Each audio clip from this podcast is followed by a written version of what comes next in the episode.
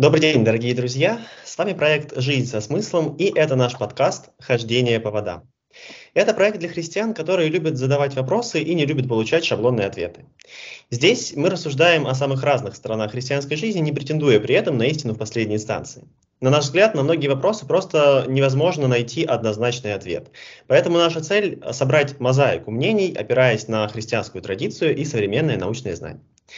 Сегодня у микрофона Алексей Шириков, и у нас в гостях э, Андрей Владимирович Шишков, теолог, преподаватель политической теологии. Добрый день, Андрей Владимирович. Добрый день, ну давайте мы без Владимировича, потому что мы не в э, академической аудитории, э, можно просто Андрей. А, да, и Алексей а... написал прекрасную э, работу магистрскую по политической теологии такого замечательного современного теолога, как Аристотель Папа Николау. А, так что, да, мы давно уже знакомы, и я рад э, поучаствовать в вашем подкасте. Да, спасибо большое, мы тоже рады вас приветствовать. А в качестве темы нашей сегодняшней беседы э, мы решили выбрать э, разговор о, о медитации, христианской осознанности и вообще возможности совмещения всего этого с ну, христианской практикой. Объясню почему. Дело в том, что, объясняю для наших слушателей, Андрей Владимирович, Андрей, э, он э, бывший буддист, и э, поэтому с медитацией знаком не понаслышке.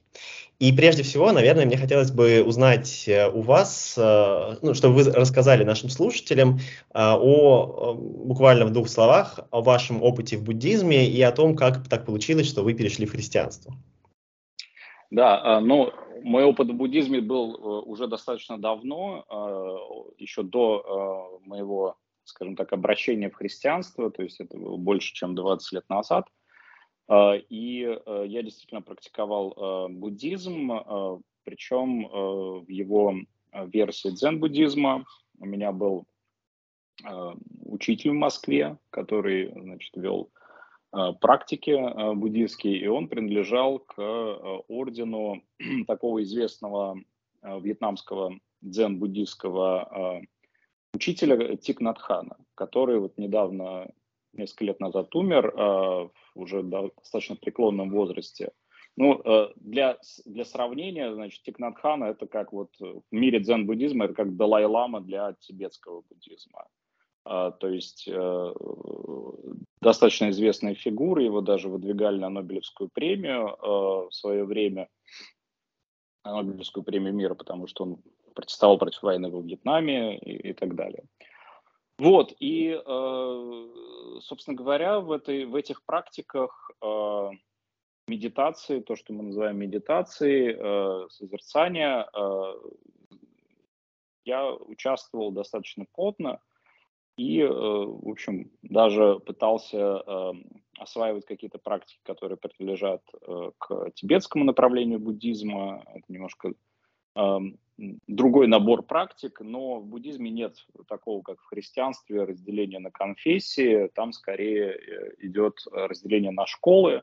Причем ты можешь принадлежать сразу к нескольким школам скажем так, твоя принадлежность, она определяется скорее преемственностью от определенных э, учителей, то есть э, преемственностью практик. То есть ты э, э, практикуй, ты можешь практиковать под началом э, нескольких учителей в разных э, традициях. Э, ну, кому, в общем, как удобно. То есть в буддизме это работает как конструктор – который ты по большому счету э, сам можешь э, себе задавать. Другое дело, что, конечно, э, для более глубокого погружения люди выбирают какую-то одну традицию, идут вглубь.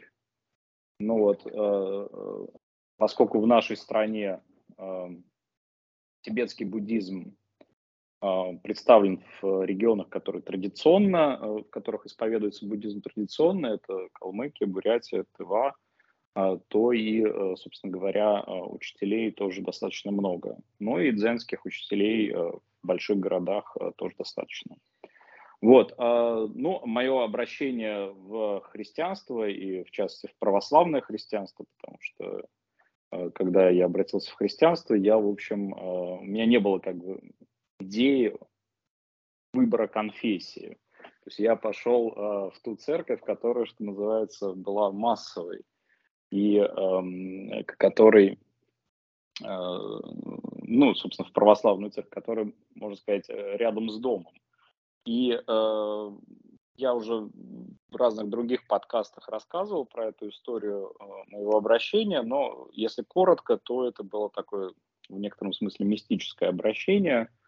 Это была определенная встреча с э, божественным, да, то есть с, с Богом, которая, э, ну, которую я, в общем, пытаюсь как-то отрефлексировать до сих пор, уже спустя э, почти 17 лет, и понять, что же, как бы, что же произошло. Но э, тот факт, что это была действительно э, какая-то встреча, меня не вызывает сомнений, потому что в дальнейшем моя жизнь кардинально поменялась, и, собственно говоря, я стал э, входить э, в церковную жизнь, в церковь, э, и вот как бы это было результатом. И, собственно mm-hmm. говоря, э, как это, духовные учителя, да, христианские говорят, что надо смотреть на плоды. То есть вот как бы плодом, э, плодом этой встречи э, было мое, э, можно так сказать, выцерковление. Ну а дальше, в общем, я стал погружаться еще глубже, стал изучать богословие, учился в семинарии э, в Сергиев Посаде, э, в общецерковной аспирантуре, потом преподавал там, и вот там мы встретились с Алексеем, который был тоже магистрантом в церковной аспирантуре, слушал э, мои курсы в частности.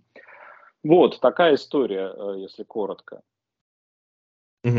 Да, спасибо большое. Я э, как раз слышал вашу историю более подробно в других подкастах, и она мне показалась э, очень интересной, поскольку э, действительно мистический опыт это что-то, что в своей жизни, по крайней мере, я не встречал, и поэтому, когда я слышу это от людей несколько экзальтированных, то у меня это вызывает недоверие и сомнение, но в вашем случае, понимая, что вы очень рационально мыслящий человек, это было, была важная для меня история.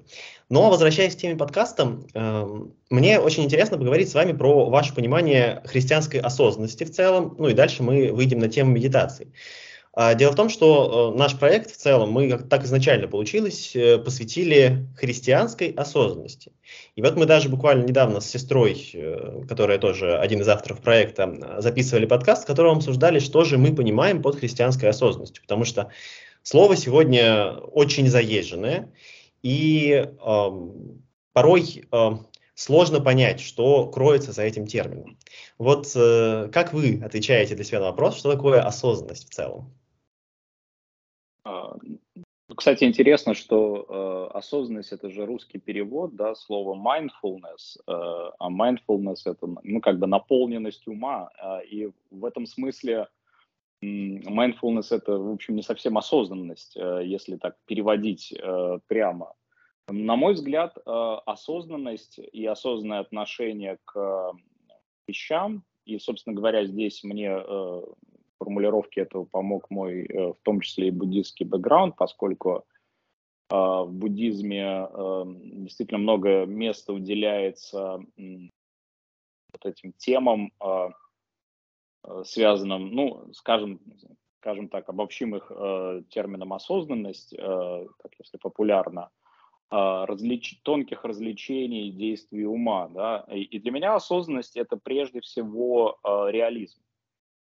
То есть э, э, осознанное состояние, э, на мой взгляд, это состояние, когда ты отдаешь себе отчет в том, что ты видишь, э, что с тобой происходит, а, а не придумываешь, не фантазируешь, не воображаешь а, какие-то другие вещи.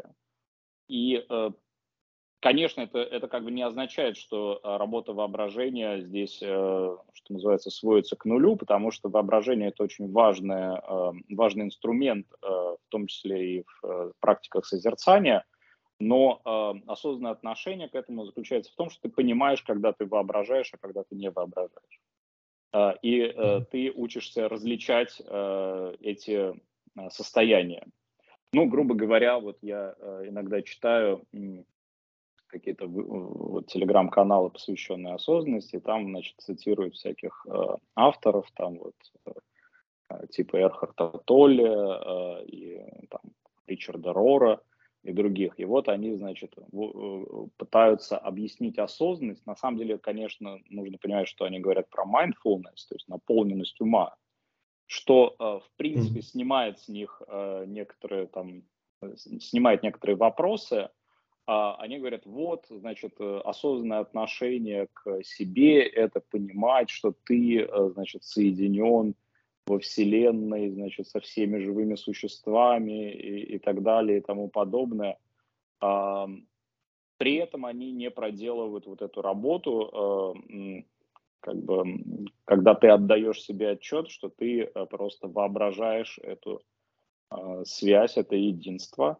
А в этом нет ничего плохого, потому что мы воображаем очень часто даже в таких, как бы, когда мы говорим про церковь, э, церковь, э, ну, если говорить в терминологии такого а, политолога Бенедикта Андерсона церковь это воображаемое сообщество, так же как нация, mm-hmm. там, так же как э, какие-то другие крупные сообщества. Почему? В каком смысле она воображаемая?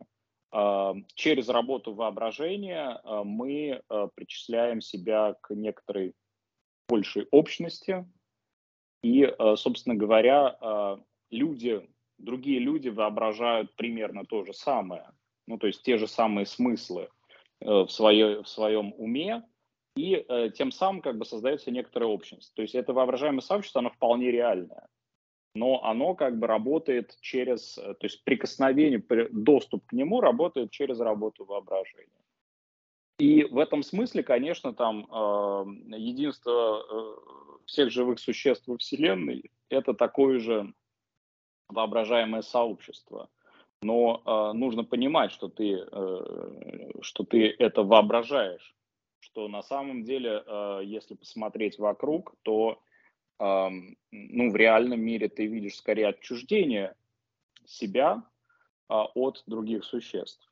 То есть э, и э, вот на этом напряжении между воображаемым единством и э, как бы реальным отчуждением – и работает, э, собственно говоря, э, на мой взгляд, э, вот это как бы осознанность. Когда ты знаешь, в каком состоянии ты находишься каждый раз, когда ты вот смотришь там на собаку, вот у меня собака лежит на диване, грызет что-то, и я понимаю, что я как бы не един с ней, потому что я не могу проникнуть в ее голову, да, там узнать, что она думает не понять э, мотивы. Э, то есть я могу ей как бы вчитать некоторые, то есть я, я могу ее антропоморфизировать, да, приписать ей некоторую человеческую мотивацию, но на самом деле это будет неправильно.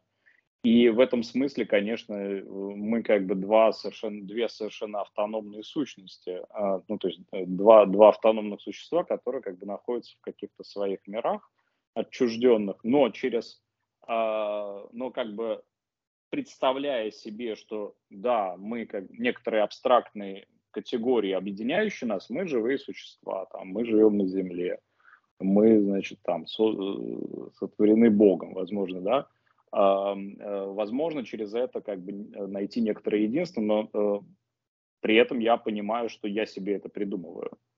И почему как бы здесь важно это понимать? Потому что то, что ты себе придумал, не обязательно существует в реальности. И вот это как бы очень важный момент, который э, дальше можно спроецировать и в тему э, созерцания, и в тему молитвы, и в тему медитации, потому что мы часто э, принимаем некоторые мысленные конструкты за то, что существует в реальности. Ну, вот. Как в таком случае эти конструкты отличать? На самом деле мне вот э, эта идея э, понимания осознанности как э, реализма, она очень откликается, потому что, опять же, когда мы обсуждали и с сестрой, и в подкасте, что именно мы понимаем под осознанностью, мы приходили к выводу, что это ну, действительно э, здравая оценка причин того, что я делаю, э, происходящего, ну и, в общем, действительно это э, перекликается с реализмом. То есть э, я понимаю, что, например, когда я вижу, когда в христианском богословии что-либо утверждают как стопроцентный факт, не имея при этом, при этом никаких оснований, кроме вот таких додумок и воображаемых конструкций, мне это кажется неправильным и неосознанным. Но вот как в таком случае нам отличать, когда мы а, додумываем, а когда не додумываем? Какие есть для этого методики?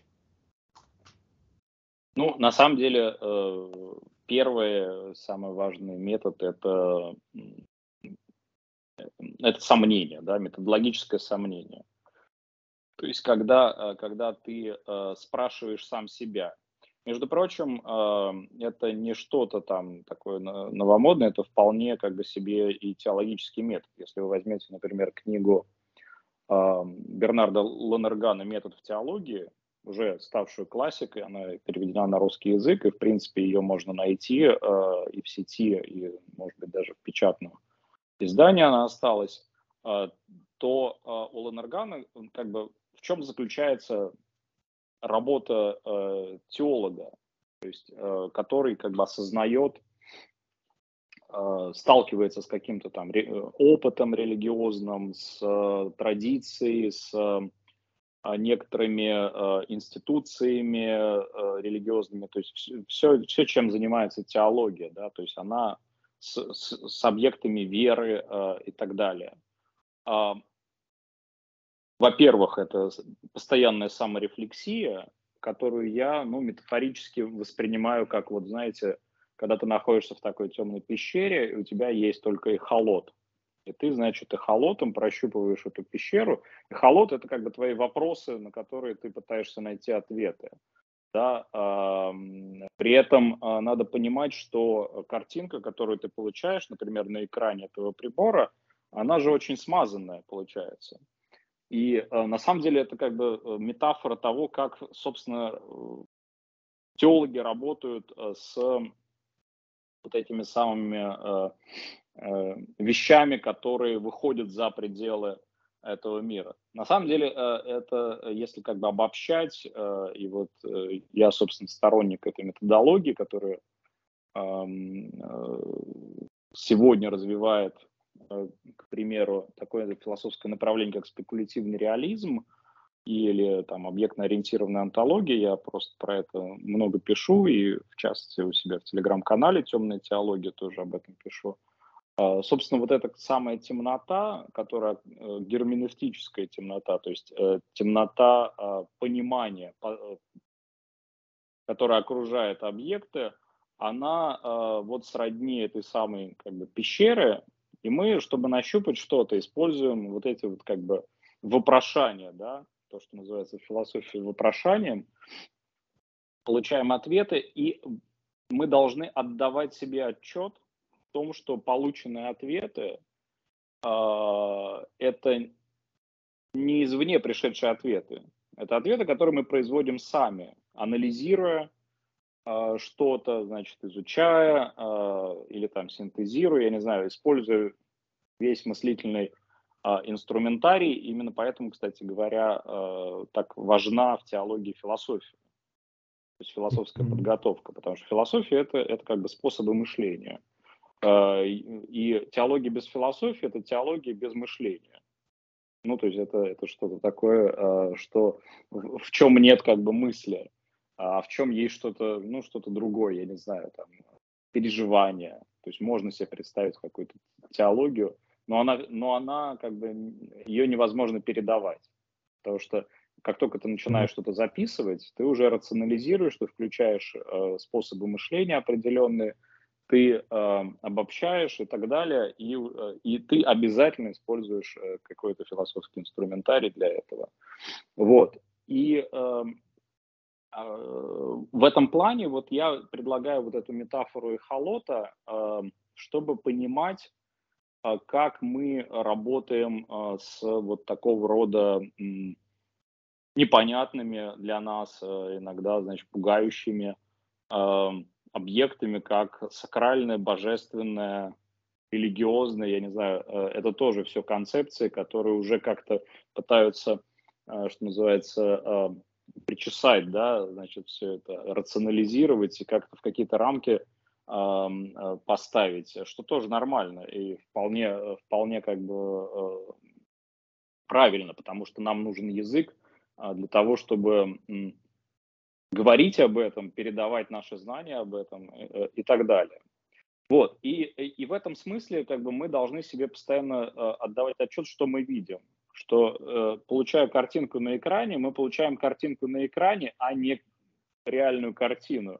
Реальная картина остается в темноте. И в этом смысле э, нам э, она недоступна. Э, нам доступна только уже какая-то как бы переработанная, э, опосредованная вот этими самыми приборами, которые в данном случае э, метафорически это как бы описание методов разных, методов мышления в первую очередь о, о мире, о, э, о Боге и э, обо всем. Здесь, кстати, очень интересно ложится такой распространенный среди некоторых христиан принцип о том, что сомневаться вообще нельзя, и э, и тут же я вспомнил еще и как у нас в семинарии преподавательница философии говорила о том, что вам философия не нужна, потому что философия только еще ищет истину, а вы истину уже нашли, поэтому э, Поэтому философию нам в пути не преподавали, к сожалению. Но, возвращаясь э, к теме нашего подкаста, у нас будет еще, э, я поясняю для слушателей, будет еще разговор про современную теологию. Я думаю, что там мы более подробно все это затронем, поэтому подписывайтесь на наш канал, чтобы не пропустить следующий выпуск. А, а я хотел бы вернуться к теме нашего подкаста и к разговору о медитации. Если я правильно понимаю, помимо сомнений, медитация это тоже своего рода способ воспитать в себе осознанность. Во-первых, правильно я понимаю, а во-вторых, что вообще такое медитация? Ну, во-первых, как бы надо здесь э, понимать, что э, так кажется, что э, термин медитация пришел откуда-то из восточных практик, да, к нам, к христианству. На самом деле медитация это латинский термин, и он означает созерцание. И э, медитацию э, это вполне себе, э, ну, такая классическая традиционная христианская практика. Uh, это то, что восточные святые отцы наз... и западные святые отцы называли созерцанием. Но а, здесь mm-hmm. тоже как бы в этом а, переводе а, на русский язык а, кроется некоторая ловушка такая смысловая. Потому что а, когда мы начинаем говорить о созерцании в том смысле, в котором, например, об, о, о нем говорил там Григорий Низкий или Василий, Василий Великий или Григорий Богослов, мы сразу представляем себе что? Видение чего-то, то есть как бы видение какие-то созерцание там, э, и, и дальше уже э, благодаря паламизму, значит, к нам приходит, приходит эта тема со светом, э, созерцанием света, э, тоже очень интересная э, тематика, которую, может быть, мы затронем, потому что э, как бы это тоже относится к темам созерцания э, всей этой сихасской практики, но, э, но на самом деле созерцание это э, не э, не, не, не поиск видений божественных. Да, а у святых отцов э, созерцание это, э, это мыслительная практика, это э, рационализация, это, это представление в уме. А, и на самом деле она как бы возможна с некоторыми визуализациями, да, и, собственно говоря, когда мы обращаемся, к примеру, к буддийским практикам медитативным, а, то там очень важную роль играет э, именно визуализация, то есть представление себе чего-то. Э, и на самом деле в христианских практиках медитации, э, вот э, средневековых э, и античных, мы видим то же самое. То есть это представление себе э, чего-то, некоторых категорий, то есть это размышление, что называется, с картинками в уме, да, или без них, потому что, например, как э, у Евагрия Понтийского есть это понятие безобразной молитвы, где молитва это тоже как бы созерцание в, некотором, в некоторой степени, то есть это размышление о Боге.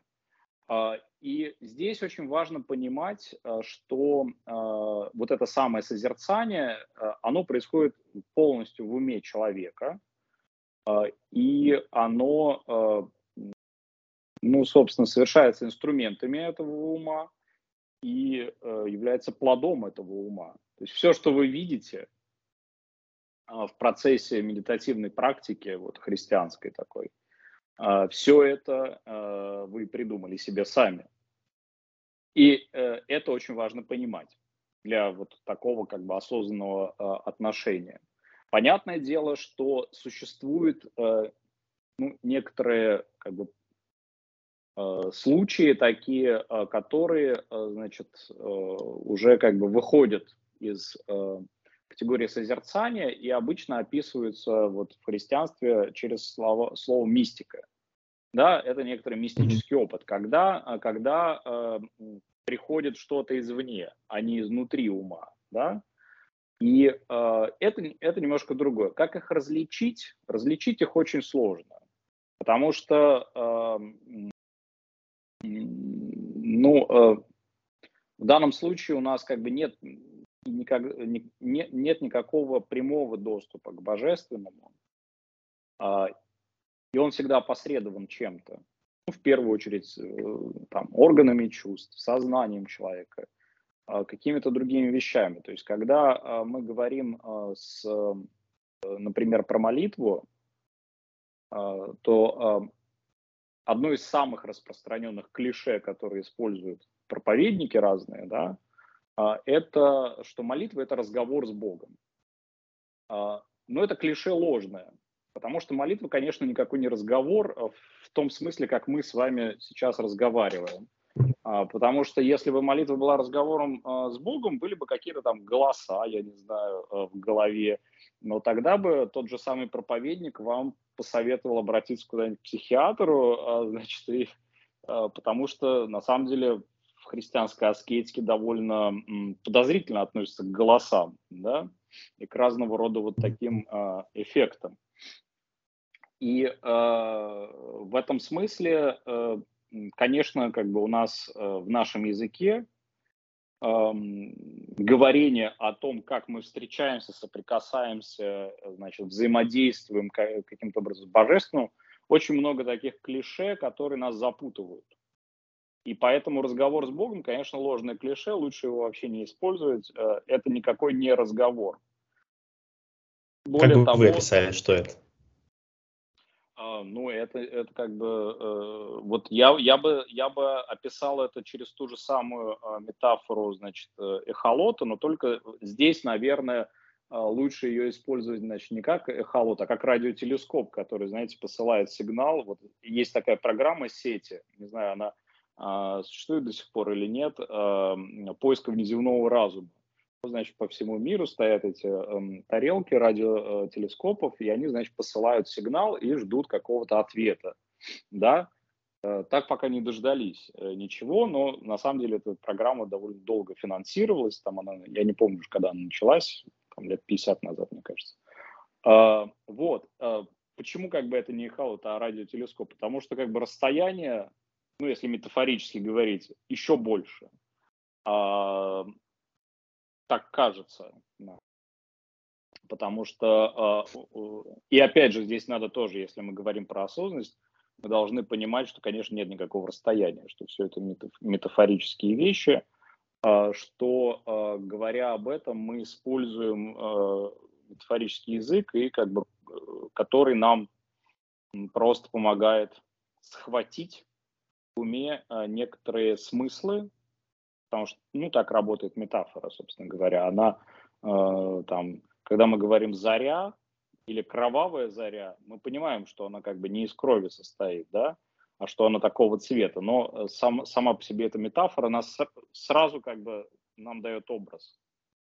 Uh, и mm-hmm. то, же самое, то, то же самое здесь. Uh, значит, эта метафора, uh, она просто должна нам помочь, но она достаточно условна тоже. И в этом смысле, конечно, э, мы похожи на вот этих астрономов, которые пытаются найти какие-то признаки, какие-то отголоски, какие-то знаки. Вот как бы знаки, да, здесь очень важный а, термин. А, какие-то знаки, которые а, указывают нам на божественное присутствие, а, ну, в целом и конкретно в нашей жизни. И более того, эти знаки могут быть э, ну, во-первых, они очень субъективные, потому что они адресованы э, если мы как бы молимся, например, Богу, то есть мы посылаем некоторый запрос, да, э, куда-то, вот как эти астрономы, значит, посылают какое-то сообщение. При том, что надо понимать, что как бы эти сообщения все очень условные, что как бы существа, которые, которых там э, значит, ожидают увидеть астрономы, э, они придуманы самими же астрономами по типу людей. Да? Это вот очень хорошо, когда вот, вот эти аппараты Voyager, значит, посылались эм, к краю Солнечной системы, в них были еще пластинки такие, и на первом, по-моему, Voyager был, значит, были силуэты людей э, и какие-то такие вещи, э, значит, нарисованы, которые, ну, нам понятны, как бы, в нашей культуре, а вот посмотри на это все, значит, вот представь себе, например, какого-нибудь инопланетянина, который совершенно не похож а, на человека, но он бы вообще как бы подумал, что вообще непонятно, что такое. И, эм, и, в этом, и в этом плане, как бы, вот мы, как эти астрономы, ищем, значит, какие-то вот сигналы откуда-то, а вот здесь сигнал какой-то. Нет, это пульсар, да, это как бы природный объект. А вот тут какое-то там э, что-то похожее на сигнал. Нет, значит, это, это, это вот как бы спутник на, навел, значит, э, э, какое-то, значит, э, исказил, э, исказил сигнал, на самом деле все это происходит где-то около а, земной орбиты. И вот то же самое и мы. Мы как бы пытаемся искать эти сигналы, и это не значит, что, э, что как бы Бог с нами не общается, ну, не взаимодействует. А, но мы не можем быть на 100% уверены, нам никто не гарантирует, что то, что мы интерпретируем как его знаки нам, послания нам э, не придуманы нами. Mm-hmm. Что, что мы не выдаем, что это не confirmation bias, да, что мы не выдаем желаемое за действительное. И да, это очень сложный как бы момент, и э, здесь, здесь невозможна объективация. То есть здесь не, нельзя достичь некоторой объективной истины, что называется, да она всегда будет под сомнением, она всегда будет субъективна, она всегда будет э, адресована конкретно человеку, но в дальнейшем человек, в общем, сам распоряжается тем, э, с чем он имеет дело. Но осознанный подход э, к этому э, заключается в том, чтобы э, не быть уверенным, что это на 100% э, значит, вот с тобой разговаривает Бог. Возможно, ты сам с собой разговариваешь. Э, знаете, так интересно получается. Вот э, пока вы говорили, я думал о том, что мне этот подход очень откликается, потому что э, ну, я в нем вижу очень большую честность перед тем, что мы видим вокруг. Да? Э, мы слышим, например, критику э, нас со стороны, что мы сами себя во всем убеждаем, и мы можем сказать, что в определенной мере мы понимаем эту критику, но мы выбираем верить. И вот с одной стороны, казалось бы, да, мы говорим про то, что сомнение – это своего рода наш метод, э, сомнения в том, что мы видим, в том, в том, что мы слышим, в том, что мы воспринимаем. А, а с другой стороны, э, сами эти сомнения и сам этот метод, о котором мы говорим, он подчеркивает остроту и значимость веры как таковой. То есть мы можем говорить об этом только потому, что мы верим в то, что вот эти знаки, которые мы считали, это действительно Бог, а не просто случайность. И вера действительно выходит на первый план, э, и занимает значительно больше, более значимое место, мне кажется, чем в представлениях, когда вера опирается на все эти знаки. Нет, я просто э, буквально несколько слов. Э, понимаете, здесь э, есть еще один момент, э, что э, это касается не только религиозного знания, это касается вообще знания в целом. Потому что если вы возьмете, например, какую-то там Э, ну, например, квантовую физику, я по первому образованию физик, я представляю себе, как это все, значит, э, описывается, как это все устроено, э, то, ну, как бы наивный подход к этому, ну, например, на уровне школьного учебника, предполагает, что да, вот есть какие-то там элементарные частицы, они как-то визуализируются в виде каких-то вот таких, значит, шариков, да, вот, значит, в коллайдере они разгоняются и оставляют треки.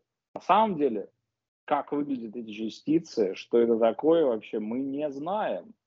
А, потому что, а, погружаясь глубже в квантовую теорию, мы понимаем, что это, во-первых, какие-то вероятностные облака, Во-вторых, то, что мы видим, например, на пластинке, значит, на фотопластинке, как, как трек элементарной частицы, мы видим не элементарную частицу, мы видим вот этот самый знак некоторый, который Э, оставляет что-то, что мы интерпретируем как элементарные частицы. И на самом деле э, вот это, вот это как бы веры э, в науке, в современной, не меньше, чем, чем в религии. И вот этот наивный объективизм науки, сциентизм, да, который ну, был характерен, например, там, для конца 19 там, и до середины 20 века, он он очень похож на наивный объективизм религии, когда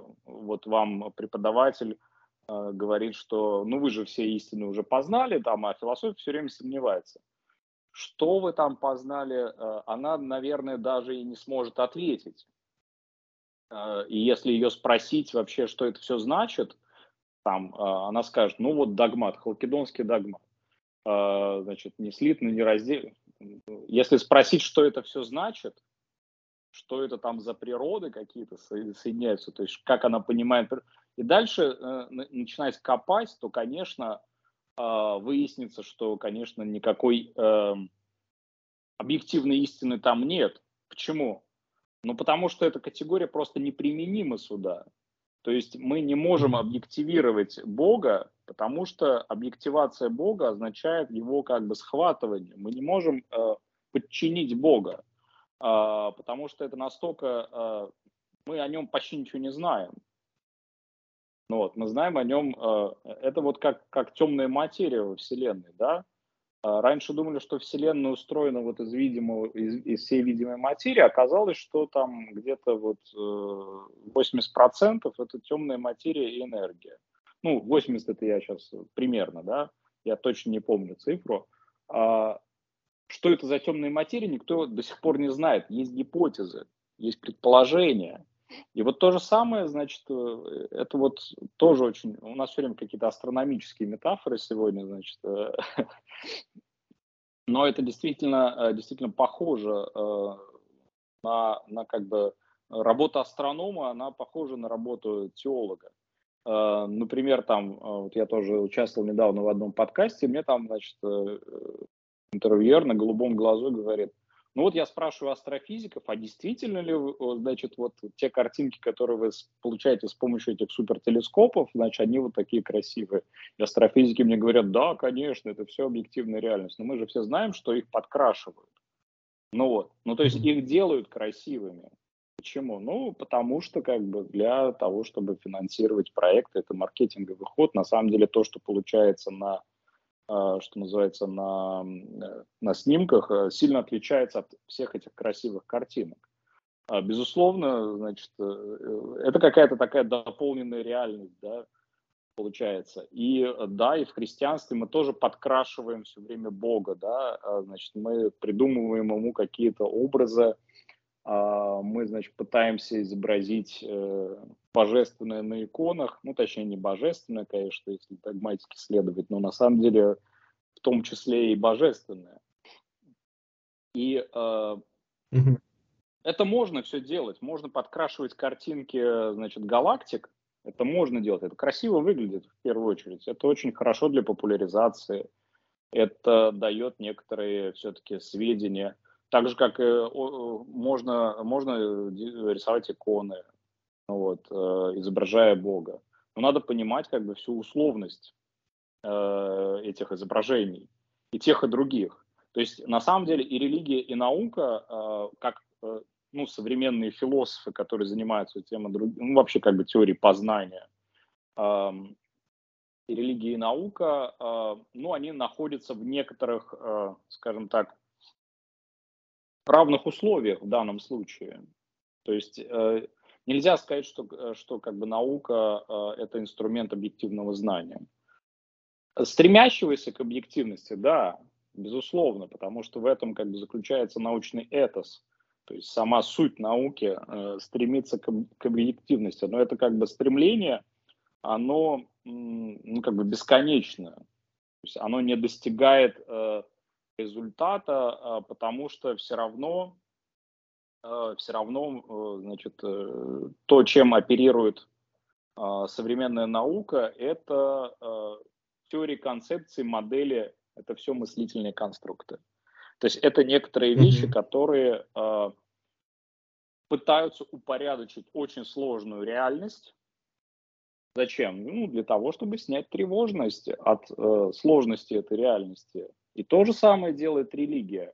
Ну, точнее, те, э, те, теология, которая пытается э, тоже упорядочить э, какие-то вещи, э, связанные с Богом, рационализировать их, э, упростить, чтобы, чтобы это не так все пугало. Потому что столкновение, столкновение с божественным, оно прежде всего пугает. Это мы знаем из Библии. Здесь, да, здесь меня это, мне тоже вспомнились, вспомнилась тема страха в Евангелии от Марка, где любое столкновение с божественным пугает. На самом деле очень много образов всплывает, и мне э, видится это глубоко христианским, потому что э, я много раз и в каких-то своих занятиях и э, лекциях говорил о том, что никакие слова, никакие образы нельзя воспринимать за Бога, потому что в таком случае мы делаем из них идола. А, но все же, да, и здесь, кстати, да, еще не могу и не вспомнить э, образ из Библии, который дал название нашему подкасту «Хождение по водам», потому что э, все, что вы описываете, оно, мне кажется, идеально вписывается вот в этот образ тоже, хождение по водам, по этой некой нестабильности, одновременно предполагающей бесстрашие, потому что выйти в эту нестабильность э, сложнее, чем остаться в лодке. Но все же возвращаясь к теме медитации мы а, оттолкнулись от нее, и вы говорили, когда про медитацию, а, описали ее как вот а, именно размышление. А, но при этом я, по крайней мере, вот до недавнего времени всегда представлял себе медитацию как, наоборот, некое внутреннее успокоение и а, отсутствие мыслей в голове. А, практики молчания, практика ну, практика молчания, которые мы в нашем проекте э, много тоже о них говорили раньше, сейчас меньше, но все равно говорим. Um, что же тогда в таком случае молчание? Это медитация или нет? И есть ли такие практики? Были ли они в буддизме? Для чего они нужны? Как мы к ним в христианстве относимся? Смотрите, э, на самом деле, э, как устроена, к примеру, практика медитации, ну вот, вот например, в дзен-буддизме, которым я практиковал. А, то, о чем вы сказали, достаточно справедливо. То есть э, успокоение ума, значит, э, стремление к тому, чтобы ум не двигался. Э, но для чего это делается? В медитации всегда есть тема, которую задает как бы ведущий медитации. То есть э, и эта тема для размышления, для созерцания, да, она, собственно говоря, чтобы ее как-то освоить, нужно, чтобы все остальные мысли, как бы темы, они, э, они как бы ушли на задний план, и они не, э, не мешали. Э, даже как бы, ну то есть понятное дело, что существуют какие-то продвинутые значит, уровни медитации, когда практики стремятся вообще остановить движение мысли, то есть вообще не думать. Но если подумать, то как бы это тоже тема, э, да, то есть добиться, э, добиться не, э, бездвижности мысли, значит, это, это тоже как бы одна, одна из вот таких заданных тем. А, Кстати, Для... это вообще возможно? Ну, здесь мы можем только как, как бы обращаться к свидетельствам, которые говорят о том, что да, это возможно. Но для чего, например, буддисты это делают? Вот, например, на э, высоких уровнях э, как бы практики буддистской, э, достигая, значит, большого, большого успеха в том, чтобы не думать, да, чтобы твой ум, как, как, как это, как одна из самых распространенных метафор, как собака, которая, значит, бегает чтобы и виляет хвостом, значит, как хвост собаки, да, ум не, не, не двигался, значит, когда, чтобы он остановился. Для чего? Для того, чтобы увидеть истинную природу своего ума, чтобы увидеть тот свет, значит, вот это чистое сознание, сознание ясного света, которое, значит, существует и в котором, в общем, ты как бы тоже обнаруживаешь ну что-то, да, ну, в зависимости от как бы от целей твоих. Понятное дело, что это очень похоже, это перекликается с, с вот этой вот эм, темой эм, видения света в христианстве, в частности с исихазмом, с исихазскими практиками, там, с Григорием Паламой. Э, здесь э, вполне возможно, что что как бы э, исихасты, собственно, сами практики э, заимствовали. Э, вот как считает Алексей Дунаев, э, в XIV веке на Афон это все как бы пришло через э, сирийских христиан, а, от, а к ним от суфиев. Да? А у суфиев, собственно говоря, вот э, еще восточнее. Э, то есть э, у Торчинова есть, у э, известного знаменитого советского и российского религиоведа Евгения Торчинова есть книжка даже про а, созерцание света в разных религиях, а, где он пытается как бы сравнивать э, эти практики. И э, действительно, значит, ну, тех, технологии очень похожи. Да? технологии очень похожи, и в какой-то момент действительно практики, практикующие достигают некоторого уровня, где вот они начинают видеть некоторый свет, некий свет. А, а дальше возникает вопрос, как его интерпретировать. Что это за свет такой? Вот Григорий Палама его интерпретировал как нетварный божественный свет. А, и на самом деле он а, ну, придумал новый догмат в XIV веке, по сути. А, и в этом смысле вот этот нетварный божественный свет, то есть, ну, во-первых, это его интерпретация, которая, значит, была зафиксирована там паламидскими соборами, которые, в свою очередь, там имели успех по политическим причинам, потому что если бы та партия, которая принадлежал политически Палама, проиграла, не было бы никаких паламистских соборов, и ничего бы этого не было зафиксировано. Но э, здесь возникает э, важный э, вопрос, что это за свет.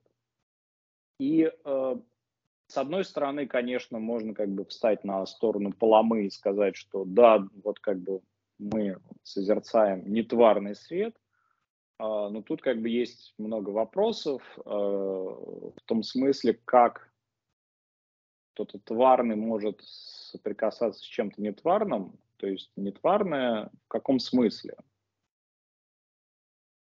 А, нетварное в смысле а, какой-то первоначальной материи, но тогда это противоречит э, значит, православной догматике, потому что нет никакой первоначальной материи, не, не сотворенной, значит, это что-то, как бы часть какая-то Бога, но Бог как бы, по, то есть это часть сущности Бога, да, но Бог по сущности, значит, не познаваем, тот же самый Палама, значит, нас учит, а, но в энергиях своих а, познаваем. Что такое энергия? Энергия – это действие, это некоторое как бы соприкосновение.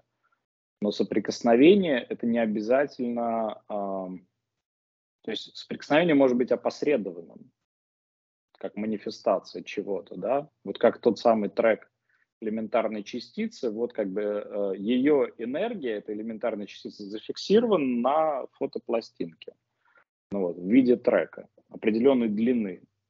Вот она как бы энергия, но не сама частица, да.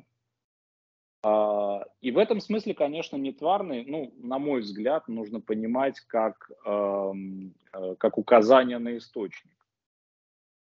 А, и, э, э, а не, не, на, как бы, не на его природу. То есть нетварный в том смысле, что исходит как бы от... Источником его является Бог. Тут тоже как бы возникает много вопросов. Смысле, значит, э, э, что там Бог как бы посылает какой-то свет, ну вот, э, что это, происходит. И на самом деле, если мы как бы обобщаем разные практики, и христианские, и практики других религий, и смотрим, как это объясняется в других религиях за пределами паламизма, а, то это созерцание света собственного ума. То есть а, в большинстве а, случаев мы сталкиваемся именно с такой интерпретацией.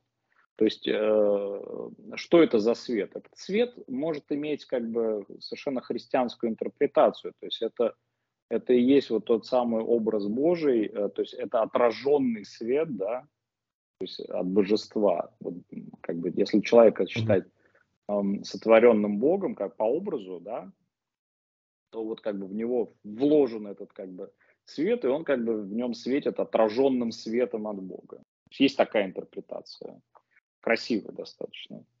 Ну вот. А, и, э, э, но, но в большинстве, в большинстве как бы э, объяснений, когда вот мы видим эти а, света, световые явления да, в мистических практиках, а, то это объясняется именно как, как созерцание света собственного ума, то есть своего внутреннего света.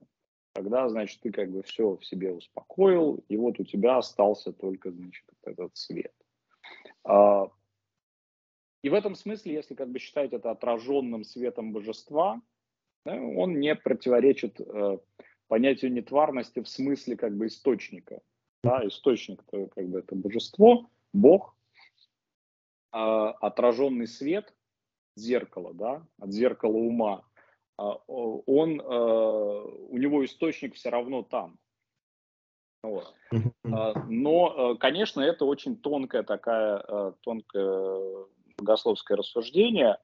И если мы к этому подходим с точки зрения вот как бы такой, такого реализма и осознанности, то мы как бы должны понимать, что все это происходит, конечно, весь этот свет мы видим ну, как бы у себя в сознании, а это значит, что он, э, что он как бы опосредован сознанием как минимум.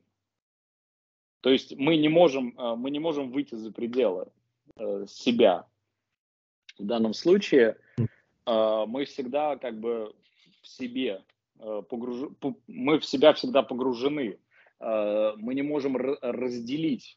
Возможно, возможно, поломай прав, и э, природа этого света, она, э, значит, нетварная. Это вот действительно какая-то интервенция, да, божественная. Э, но у нас нет никаких инструментов, поскольку мы, как бы, это мы, поскольку мы, значит, вот э, устроены таким образом, э, мы не можем э, различить это.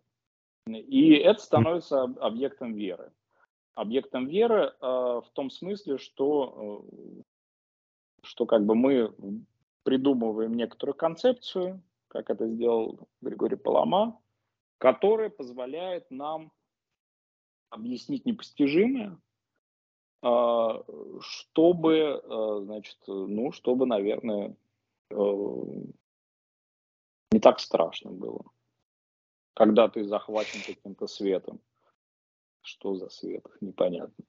Я вот здесь подумал о том, что наверняка для большинства наших слушателей это разговоры примерно так же, как о далеких галактиках. Э, что-то, о чем говорят в храмах, о чем говорят богословы, но то, чего э, ни в своем опыте э, они не имеют, ни от кого из обычных людей не слышали. Вот здесь мне интересно, опять же, да, анализируя Э, опыт, э, ну, видение поля а христиан, которые вокруг нас, я вижу две крайности. С одной стороны, есть христиане, которые утверждают, что вот эта Иисусова молитва, непрестанная молитва, она необходима для всех христиан, не только для мирян, но вообще, э, не только для монахов, но вообще для любого христианина. А с другой стороны, мы знаем, что к тем же практикам медитации есть очень настороженное отношение, даже если они более-менее христианизирован, ну, христианизирован уже, если вообще можно говорить о христианизации в данном случае. А, вот для людей, которые не монахи, нужны эти практики а, медитации или не нужны? Ну, понимаете, э, э, это зависит от того, какие цели человек ставит перед собой. Ну, вот в своем каком-то духовном развитии. А, то есть, возможно, они ему и не нужны, а, потому что а, ну, как бы у него нет интереса к этому. Если интерес каким-то, если интерес к этому есть, то, то это можно попробовать. Другое дело, что когда мы говорим там, например, про Иисусову молитву там и так далее, мы тоже должны как бы отдавать себе отчет в том, что с чем мы имеем дело вообще. Понятное дело, что Иисусова молитва это тоже как бы такая практика, которая, ну, например, в буддизме соответствует практикам мантры ну, когда начитывают мантры и тоже достигают некоторых эффектов. А, да, мы не знаем а, очень многого о нашем сознании, да, и это интересно, что в разных религиях, например, а, практики могут, схожие практики могут приводить к похожим эффектам. То есть это, это скорее, на мой взгляд, это говорит скорее о о глубинах нашего сознания и подсознания, нежели, нежели о каких-то силах, которые вовне нас как бы существуют, да. То есть э, практика медитации, практика там Иисусовой молитвы, вообще любая молитвенная практика, это всегда работа с собственным умом, собственным мышлением. А нужно ли развивать нам свое мышление как христианин, как христианам?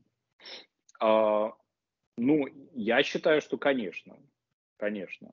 Но нельзя а, это делать э, однобоко, на мой взгляд. То есть э, э, какие есть способы развития своего ума, как бы проникновения вглубь вещей, да? Ну, первое – это размышление. Да? Размышление требует, вот если как бы брать практические советы, да, Э, что нужно для того, чтобы научиться мыслить? Ну, нужно изучать философию. Э, потому что философия дает нам разные э, примеры того, как, какие способы мышления существуют. Как вообще люди мыслят. Вообще философия это не наука, а способ мышления, как, как вот, например, его описывал Хайдегер. А, потому что, например, Хайдегер считал, что теология – это наука, причем позитивная наука, ну, типа физики, да. А, почему? Потому что она работает с источниками. Ну, там, с Библией, с, традиц... с источниками в традиции. Она как бы занимается интерпретацией источников, так же, как э, физика занимается интерпретацией природных источников, да. А философия – это как бы то, что стоит за этим всем делом, то есть это метанаука, э, которая дает инструментарий э, для, собственно, работы с источниками. Это инструменты, это, это то, как... Э, и в этом смысле, конечно, как бы созерцание вот в том самом античном смысле, как рассуждение, размышление, там, визуализация, это, конечно, ну, у святых отцов это очень сильно было э, соединено с э, философской подготовкой. Э, здесь э, это надо очень четко понимать, что э, святые отцы философию очень хорошо знали свою, там, доступную э, их времени, ну, вот, э, развитую на тот момент. И если мы возьмем какие-нибудь там э, аллегорические толкования Библии, они нам сейчас кажутся дикими, но это упражнение, размышлении. Это, это попытки найти, например, как бы метафорические объяснения чему-то а, с помощью как бы библейских текстов. И вот Александрийская школа, да, вот этих объяснений, вот она очень хорошо на этом работала. Ну, вот. Э, так же, как и, например, буквалистские подходы, которые там характерны были там для антиохийской школы, это тоже определенный способ мышления. Вот. И, э, и это как бы тоже надо понимать. Второй момент, второй момент, если мы как бы, то есть мы осваиваем мышление, то есть рассуждение. Зачем нам это нужно? Нам это нужно для того, чтобы э, всегда э, иметь критическую дистанцию. То есть э, для того, чтобы понимать, как бы учиться различать то, что с нами происходит в реальности от того, что у нас происходит в уме, да, например. Второе, конечно, если мы там хотим узнавать больше, то есть гораздо больше способов познания мир, вообще чего угодно, чем, э, чем просто мышление об этом. Есть, например, эстетическое познание, которое вообще не связано с э, рационализацией. Оно э, происходит через схватывание некоторого опыта, через как бы погружение в этот опыт. То есть ты смотришь, это красиво, и оно тебе раз, как бы красиво. А потом ты уже можешь там как-то осмыслить это все, то есть подумать об этом. А, но чтобы, а, но эстетическое чувство тоже надо развивать, да, к примеру, художественный вкус а, и вообще слово вкус, да, музыкальный вкус и так далее. То есть вот то, что как бы дает тебе некоторую насмотренность, наслушанность, да, и так далее. Это очень похоже как бы вот на тот багаж, который дает философия, как много разных методов мышления. Вот здесь много разных ощущений. Э, визуальных, аудиальных, э, тактильных э, и так далее. И там, к примеру, это тоже очень важный, важный источник познания. Потому что часто мы и божественное познаем через эстетический опыт через опыт красивого, когда, например, вот я недавно был на Эльбрусе, да, стоишь там на пяти тысячах метров, смотришь вниз, красиво, и задумываешься, знаешь, о, о том э, вообще, а что как бы, как это все получилось. Да, э, но при этом э, тебе предшествует вот этот опыт красоты.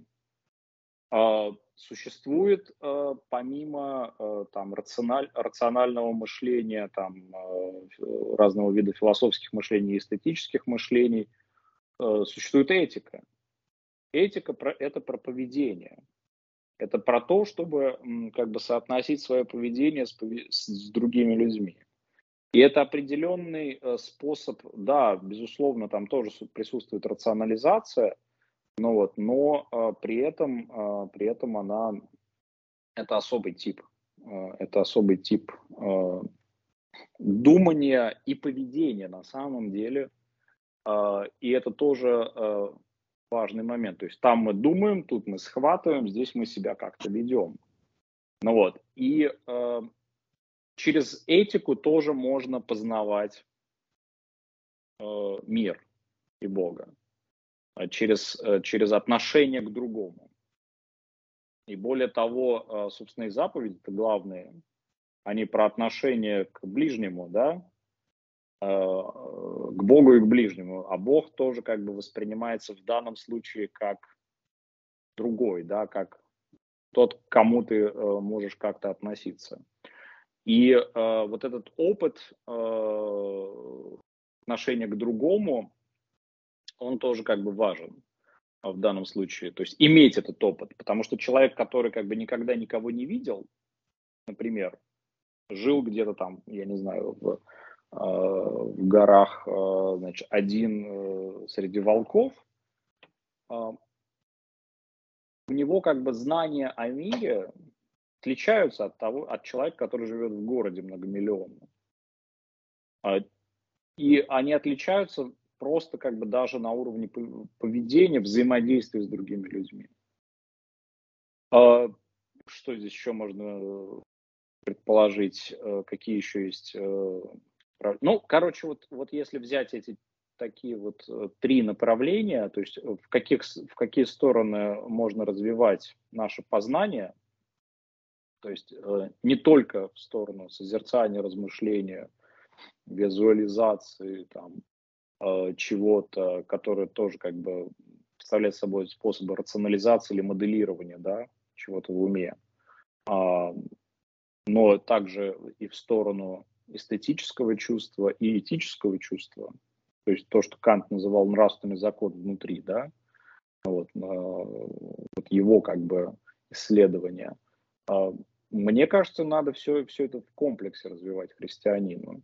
И э, если, например, чего-то не хватает из этих трех, да, вот, например, человек там делает добрые дела, ну, классно там, да, вот э, он как бы развивает эту этическую, этическое направление. Вот он делает добрые дела, он, значит, взаимодействует с людьми, там он занимается благотворительностью, но он никогда не переживал, например, опыт красоты, он никогда не думает об этом, не размышляет, uh, у него как бы не, не он не, не достигает каких-то степеней абстракции. Можно ли сказать, что этого достаточно? Ну, может быть, достаточно для него. Делать добрые дела классно. Ну, вот. Но, э, конечно, он сам себя ограничивает, тем самым не, не как бы не, не э, являясь другие способы познания. То же самое можно сказать про человека, который только сидит, значит, э, созерцает, медитирует, но при этом очень плохо относится к окружающим, которые мешают ему созерцать и медитировать постоянно. Ну вот, это же очень частая история. Ты, ты мне мешаешь молиться, значит, уйди, да и дальше скандалы в семье. Вот. Э, это тоже означает как бы такую недостаточность э, познания, э, узнавания мира. То есть нужно, нужен какой-то баланс, какой-то срединный путь, мне кажется, всегда. И это очень, это вещи, которые, почему здесь я как бы возвращаюсь, вот, вот эти как бы вещи, связанные с созерцанием и медитацией, ну, то есть вот как бы эстетика и этика, они как бы понятны, почему это нужно. Ну, то есть ты как бы вкус, э, некоторое эстетическое чувство э, развиваешь, и ты как бы можешь различать более тонкие вещи, э, которые тебе помогают, например, различать это, э, эти тонкие вещи и в этике. Но при этом еще важно вот как бы все время рефлексировать, все время рассуждать об этом, э, все время заниматься этим самым созерцанием, которая э, дает на самом деле возможность критически осмыслять и эстетический, и этический опыт. Э, и поэтому, поэтому это важно, и поэтому это полезно. А дальше каким способом этого достигать? Через медитацию или которая на самом деле тоже как бы некоторое рассуждение на заданную тему с попыткой как бы уйти от лишних мыслей, да, это всегда так. То есть э, как это на практике устроено, например, в христианских общинах, которые занимаются медитацией, они берут, например, некоторые там э, практики, тех, технику, что называется, даже у восточных религий, но при этом наполняют совершенно христианским содержанием. Например, там читают какой-то отрывок из Библии, и дальше как бы практикуют э, визуализацию там этого отрывка, размышления об этом, пытаются там погрузиться, там, например, какой-то евангельский эпизод в мыслях. Вот. А, это позволяет прочувствовать, ну, поскольку мы говорим про осознанность, важно понимать, что это как бы мы, что это, что то, что ты там как бы себе представил, этого не существует в реальности, это как бы существует у тебя в уме все. Это ты сам себе придумал свой образ того, как, например, развивались, э, как, как протекали те самые евангельские события, которые ты себе представил. А, и в этом смысле э, вот э, для того, чтобы понять, что ты сам себе это представил, вот важна рефлексия, важна как бы вот эта самая критическая дистанция, важно, важно вот это критическое созерцание, которое понимает, что ты находишься в мыслях сейчас, в своих. Да, очень, очень интересно, и э, нам нужно двигаться к завершению подкаста.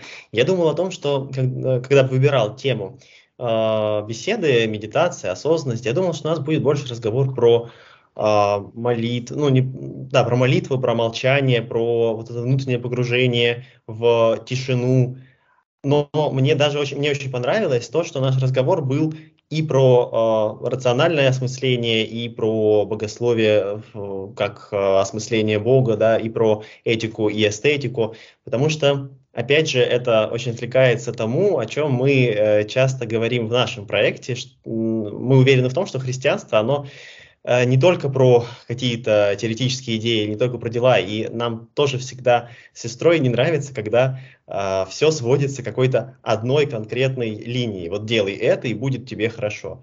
Э, поэтому то, что наш разговор получился таким комплексным и затрагивающим самые разные э, стороны э, жизни любого человека и христианина в частности. Это, на мой взгляд, очень здорово и очень интересно. Спасибо большое вам за эту беседу. Спасибо за приглашение. Да, мы, дорогие друзья, продолжим наши разговоры о христианском богословии с Андреем. А, в следующий раз мы будем говорить о а, современной теологии и о том, насколько она вообще возможна. Поэтому а, подписывайтесь на наш канал, подписывайтесь на каналы Андрея в Телеграме. Все ссылки будут в описании к этому видео на Ютубе. Ну и на этом на сегодня все. Спасибо всем, что вы были сегодня с нами. Больше информации о нашем подкасте вы всегда сможете найти на сайте sodafismыслом.ru. Если вам понравился выпуск, не забудьте поделиться им со своими друзьями, поставить ему лайк и, конечно, подписывайтесь, чтобы не пропустить следующие выпуски.